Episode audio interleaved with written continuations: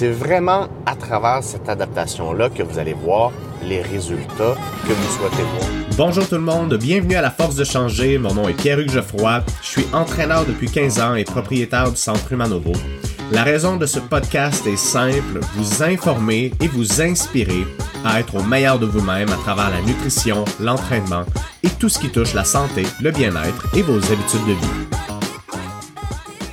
Bonjour tout le monde, bienvenue à La Force de Changer. Aujourd'hui, on va avoir un épisode un peu plus technique pour ceux et celles qui se demandent comment bien débuter un entraînement musculaire. Donc, je veux vraiment explorer avec vous ce qui donne des bonnes bases, à quoi on peut s'attendre, comment progresser, quel outil ça prend pour faire de bons entraînements musculaires. Donc, euh, ça fait plusieurs années, évidemment, que je que je fais de l'entraînement, que je fais de la programmation, que je coach des gens. Euh, ça fait plusieurs années que mon équipe fait ça au Centre Humain Novo. Donc, euh, j'ai envie de vous partager un petit peu pour euh, ceux et celles qui se demandent comment ça se matérialise, vraiment un début de, de, prise en charge, puis à quoi on devrait, sur quoi on devrait mettre notre attention, bref. La première chose qu'on veut faire quand on commence à pratiquer, à intégrer de l'entraînement musculaire dans notre vie, c'est de maîtriser, la première chose, c'est de maîtriser les mouvements de base. Donc, il y a certains mouvements, il y a certaines positions qui sont vraiment extrêmement importantes à maîtriser pour pouvoir bien progresser. Je pense au squat, je pense à tout ce qui est les positions buste penché, tout ce qui va être les développés, les tirages, euh, tout ce qui est le travail de chaîne postérieure, certaines torsions aussi sont super importantes parce que d'un point de vue fonctionnel, le corps, c'est pas juste des, des, muscles avec une origine puis une insertion, c'est aussi un ensemble de fonctions. Puis la torsion est souvent un des patrons moteurs qui est négligé. Donc quand on commence, c'est important de travailler sur tous les plans, de voir à solidifier nos bases dans ces mouvements-là et à bien travailler la sangle abdominale parce que la sangle abdominale est vraiment extrêmement importante parce que quand on regarde nos côtes jusqu'aux hanches, il n'y a rien sauf cinq vertèbres lombaires puis des organes. Donc toute la stabilité, si on n'est pas capable de, la, euh, de, de transposer la force à travers nos abdominaux, va se ramasser au niveau des vertèbres lombaires. Donc, la sangle abdominale est super bien importante à maîtriser au début, en ce sens qu'il y a certaines contractions au niveau des abdominaux qu'on veut être capable de, de bien comprendre pour bien les intégrer dans des mouvements. Donc, c'est un peu un mythe de dire qu'on doit faire des redressements assis ou qu'on doit toujours travailler des abdominaux.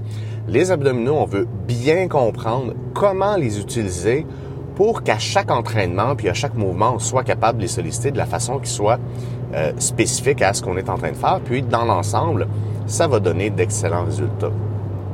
Donc les mouvements de base, on pense au squat, on pense à tout ce qui va être les développés, tous les tirages. Euh, on va être capable de, de, de, devenir meilleur à faire ces mouvements-là. Voyez ça un peu comme un geste sportif. Si jamais vous commencez à jouer au hockey ou au tennis, ben au début, votre lancer sera pas votre lancer, votre, votre tir ou votre coup droit sera pas bon. Donc, c'est à force de le pratiquer que l'ensemble du système nerveux central va devenir meilleur pour utiliser les muscles nécessaires à la bonne exécution. Puis, c'est quand ça c'est fait que là, on peut commencer à s'entraîner d'une façon un peu plus intense, entre guillemets. Une des erreurs qu'on voit souvent, c'est de commencer avec un entraînement qui est beaucoup trop intense pour les capacités de l'ensemble du système nerveux, du système musculo-squelettique, parce que l'adaptation n'est pas faite. Donc, au début, on veut faire beaucoup de répétitions avec peu de charge pour permettre au corps de, bien emmagasiner euh, la qualité d'exécution technique du geste pour améliorer le recrutement des fibres musculaires qui plus tard vont être sollicités avec de la surcharge plus progressive je vais y arriver. Donc, quand on commence en musculation, on n'a pas nécessairement besoin de beaucoup d'équipement. C'est vraiment possible de progresser longtemps à la maison si on a un peu de poids, un ballon ou un banc, puis qu'on se crée un environnement qui va nous motiver. Évidemment, c'est sûr que si on est capable de prendre l'habitude d'aller au gym, ça va nous exposer à un environnement qui va nous permettre déjà de, de progresser beaucoup plus longtemps parce qu'à un certain moment, ça prend différents stimuli pour continuer à créer de l'adaptation au niveau musculaire. Donc, une fois que notre phase d'adaptation des mouvements de base est faite, puis qu'on a maîtrisé la sangle abdominale puis les mouvements de base, on va tranquillement voir à progresser au niveau des charges. C'est la première chose qu'on veut faire, augmenter la charge, augmenter l'intensité. Quand on parle d'intensité en musculation, on parle de poids, on parle de charge. Donc, plus je lève lourd, plus mon entraînement est intense. Donc, c'est la première chose qu'on va, voir à faire. Donc, si, exemple, au début, je faisais, je sais pas moi, trois séries de 30, 40 ou 50 squats avec le poids de mon corps, ben, la première chose que je vais vouloir voir à faire, c'est augmenter la charge progressivement au squat pour commencer à créer de l'adaptation qui va me permettre d'éventuellement soulever plus lourd. Peu importe votre âge, l'attention devrait être mise sur l'augmentation de la force, donc d'augmenter votre capacité à soulever plus lourd. C'est vraiment à travers cette adaptation-là que vous allez voir les résultats que vous souhaitez voir, que ce soit au niveau de la prévention des blessures, que ce soit au niveau de la performance, que ce soit au niveau de la composition corporelle. Si on est capable de soulever plus lourd, puis là, j'entends déjà les femmes penser, je veux pas le vélo parce que je veux pas devenir Hulk inquiétez-vous pas, vous n'avez pas les hormones de croissance et la testostérone nécessaire à devenir Hulk. Donc, voyez aussi, mesdames, à soulever plus lourd. C'est vraiment ça qui va vous, euh, vous amener les adaptations que vous voulez voir. Évidemment, ça doit se faire de façon progressive et la progression, c'est un des éléments qui est essentiel en musculation. Donc, on veut voir à se laisser de la place pour progresser, pardon, et non pas brûler notre adaptation en commençant trop rapidement, soit le processus global ou en commençant trop rapidement chacun des nouveaux cycles d'entraînement. Une fois que l'adaptation est faite de départ, dans le fond, ça peut prendre une période de 6 à 12 semaines, tout dépendant du niveau du participant.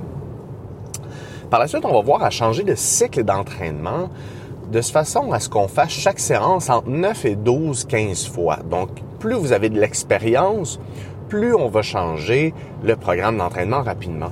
Donc moi personnellement, si je fais par exemple un cycle d'entraînement où j'ai trois séances de musculation différentes, quand je vais avoir fait chacune des séances trois fois, je vais changer parce que j'ai beaucoup d'expérience puis mon corps s'adapte très rapidement.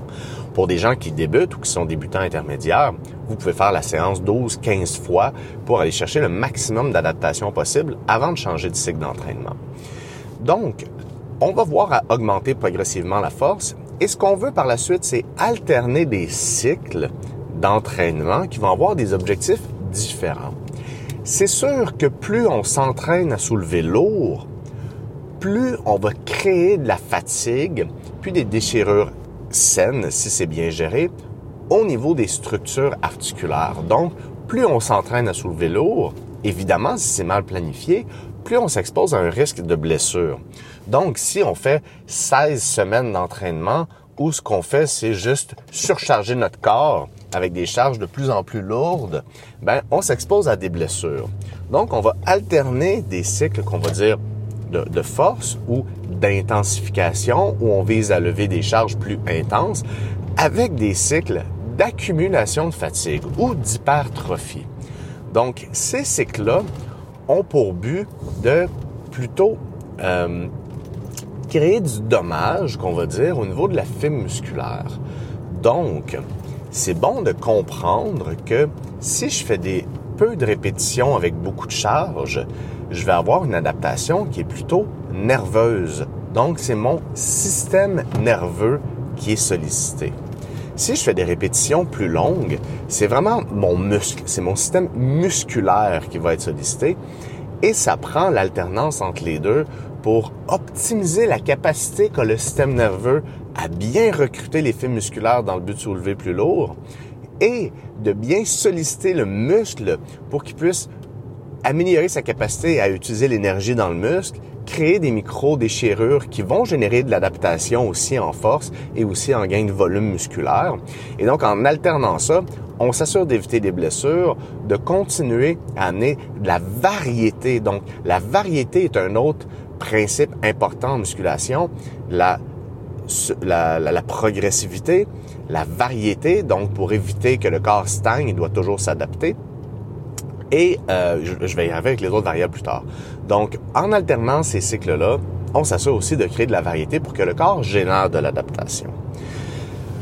Plus on avance euh, dans notre parcours en musculation, euh, plus en fait, ce qui est pas paradoxal, mais plus les mouvements vont rester simples, parce que plus on avance, plus on doit développer vraiment, encore une fois, de la force pour continuer à progresser. Et ce développement de la force-là se fait à travers des mouvements très, très simples. Euh, le squat, du bench, du deadlift. Et donc, les entraînements avancés sont souvent très, très conservateurs parce qu'on a surtout besoin de bien planifier les paramètres d'entraînement. Donc, les séries, répétitions, tempo, repos, dans le but de progresser plutôt que juste voir à de la variété pure et dure. Donc, quelqu'un qui débute ou qui est débutant intermédiaire, même intermédiaire, juste d'amener de la variété va amener de l'adaptation. Oui, la planification des paramètres est importante, mais moins qu'un avancé qui va vraiment avoir besoin de mieux gérer ces paramètres-là pour s'assurer une progression optimale. Une autre euh, composante importante, évidemment, on parlait au début de progressivité, de, euh, de variété on va parler aussi de spécificité. Il faut que l'entraînement musculaire, évidemment, corresponde à des objectifs précis à chaque cycle qui, eux, s'emboîtent dans un objectif global qui est spécifique à ce que vous voulez faire. Donc, que vous soyez sportif, un coureur, un débutant, quelqu'un qui vise vraiment un travail d'esthétique, le travail devra être spécifique à vos objectifs et à vos attentes. C'était juste une petite parenthèse comme ça sur l'entraînement musculaire pour les gens qui se demandent peut-être euh, de façon très générale comment ça fonctionne ou comment on peut bien commencer un entraînement musculaire. Mais si vous désirez commencer, rappelez-vous qu'on va commencer progressivement avec beaucoup de répétitions, que c'est possible de le faire à la maison, mais surtout que c'est hyper important d'intégrer un entraînement musculaire à son mode de vie. Il y a énormément de bénéfices, un meilleur tonus, diminution des douleurs, augmentation de la force pour les activités quotidiennes, optimisation de la composition corporelle. Donc c'est vraiment une belle activité à intégrer dans son quotidien. Tout le monde vous souhaite une excellente fin de journée.